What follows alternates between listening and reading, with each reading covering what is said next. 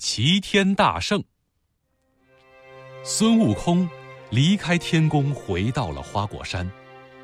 御马监的官员立刻向玉皇大帝报告：新任的弼马温孙悟空嫌官职太小，反下天宫去了。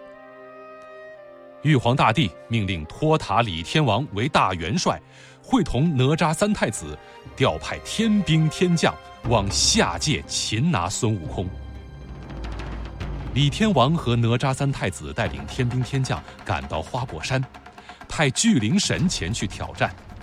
巨灵神提起斧子来到水帘洞外，只见洞门外许多猴子在那里弄枪使棒。巨灵神喝道：“快去报与弼马温知道，我是玉皇大帝派来的天将，要擒拿造反的妖猴孙悟空，叫他快快出来投降。”众猴连忙进洞去报告孙悟空：“祸事来了，祸事来了！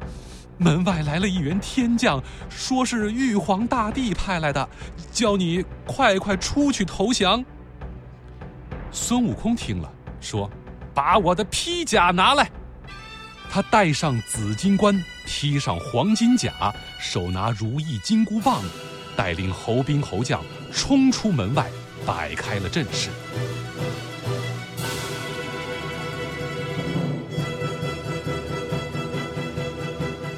巨灵神大声喊叫：“你这弼马温，认得我吗？”孙悟空答道。你是哪路毛神？老孙不认得你，快报上名来！巨灵神道：“我是托塔李天王帐前先锋巨灵天将，奉命到这里擒拿你这妖猴。你快快放下兵器，免得一死。如果敢说半个不字，立刻把你砍成肉酱！”孙悟空听了大怒，喝道：“休得夸口！”我原想一棒把你打死，又怕没人给我去报信儿，暂且留下你的性命。你快回去告诉那个玉帝，问问他为什么看清老孙，叫我做个管马的官儿。你抬头看看旗杆顶上旗子上写的是什么字号？如果依那字号封官，我就不动刀枪；如果说半个不字，我就打上凌霄殿，叫他做不成天宫里的皇帝。巨灵神睁大两眼，抬头观看，果然看见水帘洞口竖起一根高高的旗杆，顶上挂着一面旗子，旗子上写着“齐天大圣”四个大字。巨灵神冷笑一声，说道：“你要做齐天大圣，好好的吃我一斧！”他抡起斧子朝孙悟空头上砍去。孙悟空不慌不忙，舞起金箍棒跟他斗起来。巨灵神哪里敌得过孙悟空？孙悟空劈头一棒打过去，巨灵神慌忙举起斧子招架。只听得咔嚓一声，斧柄折成了两截。巨灵神拔腿就跑。孙悟空笑道：“我暂且饶了你，快去报信儿。”巨灵神见了李天王，垂头丧气。跪下道：“弼马温果然神通广大，小将打不过他，败阵回来了。”站在一旁的哪吒三太子听了不服，立刻穿上盔甲，整好兵器，跳出营盘，直向水帘洞奔去。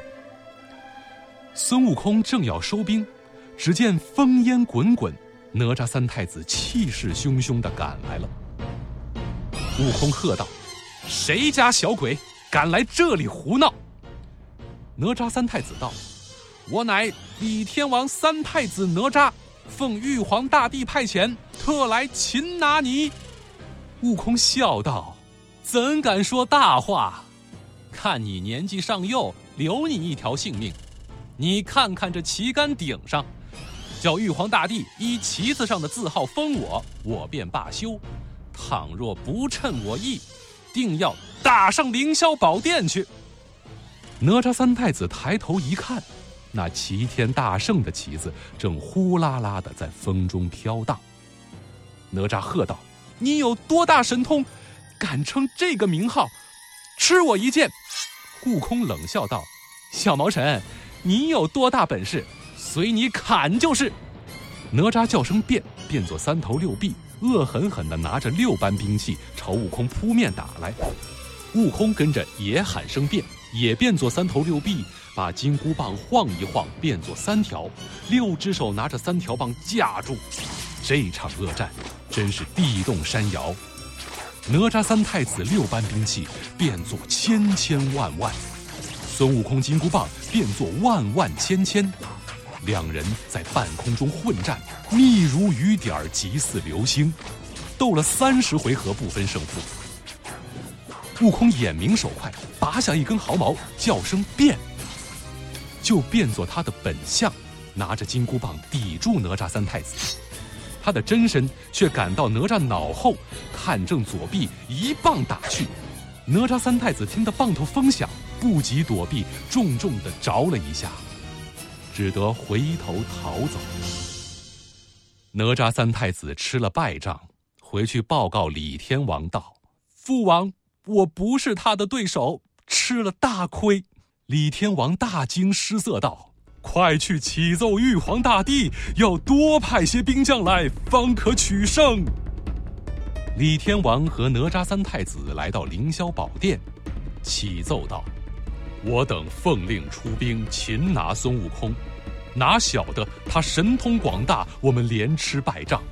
他还在洞门外挂了一面旗子，上面写着“齐天大圣”四个字，说要封他这个官衔，他就收兵；如果说个不字，还要打上凌霄宝殿来呢。玉皇大帝听了，气得浑身哆嗦起来。可是。他还真怕孙悟空打上凌霄宝殿，就叫太白金星传旨，封孙悟空为齐天大圣，让他看管王母娘娘的蟠桃园。